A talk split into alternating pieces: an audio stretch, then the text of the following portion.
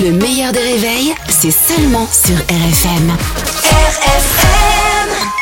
À 80 avec Pascal Atenza sur RFM. Et Pascal Atenza qui est avec nous euh, comme tous les matins à la même heure. Bonjour Pascal. Bonjour Albert, bonjour Caroline. Salut Pascal, fidèle au poste. On commence avec euh, cet épisode, euh, cet épisode hivernal très intense. Oui, surtout le verglas. Alors comment ne pas glisser lorsqu'on marche sur un trottoir verglacé? Il y a quelques astuces. D'abord éviter les pavés, les escaliers, mettre des chaussures avec des semelles crantées et un truc qui va pas vous plaire si euh, vous êtes fonctionnaire dans une mairie ou fonctionnaire à la Sécu. Il est conseillé de sortir les mains de ses poches. Ah ouais. Et je sais, euh, c'est un effort pour vous. mais Faut enlever les moufles, les gars. Voilà, ça va durer que quelques jours. Conséquence de cet hiver, par solidarité avec des sans-abri, une dizaine de députés de gauche a passé la nuit euh, dehors. Bon, euh, c'est une habitude, le gars de gauche qui passait souvent ces nuits dehors, c'était des SK, mais euh, c'était pas pour euh, les SDF.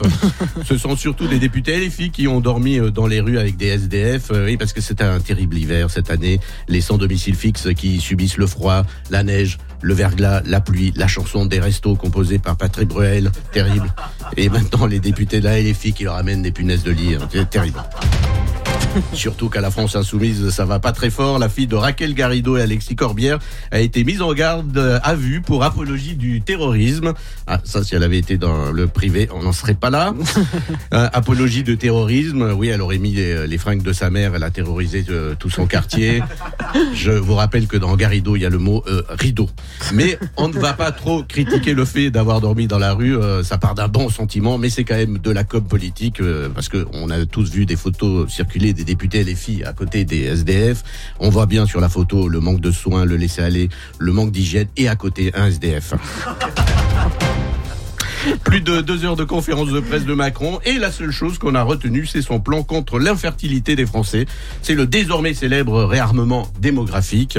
Le terme réarmement dé- démographique qui change vraiment la vie des gens. Maintenant, je n'ai plus honte de dire que j'ai un abonnement chez euh, Merci Jackie et réarmement euh, démographique. Ça serait plus sympa. Ça change euh, aussi la vie des supporters de l'OM. Maintenant, les enfants peuvent venir au stade et entendre Paris, Paris, on te réarme la démographie par l'arrière. C'est long quand même. Hein. Oui, ça Ouais, faut ça, un peu vraiment, long. ouais.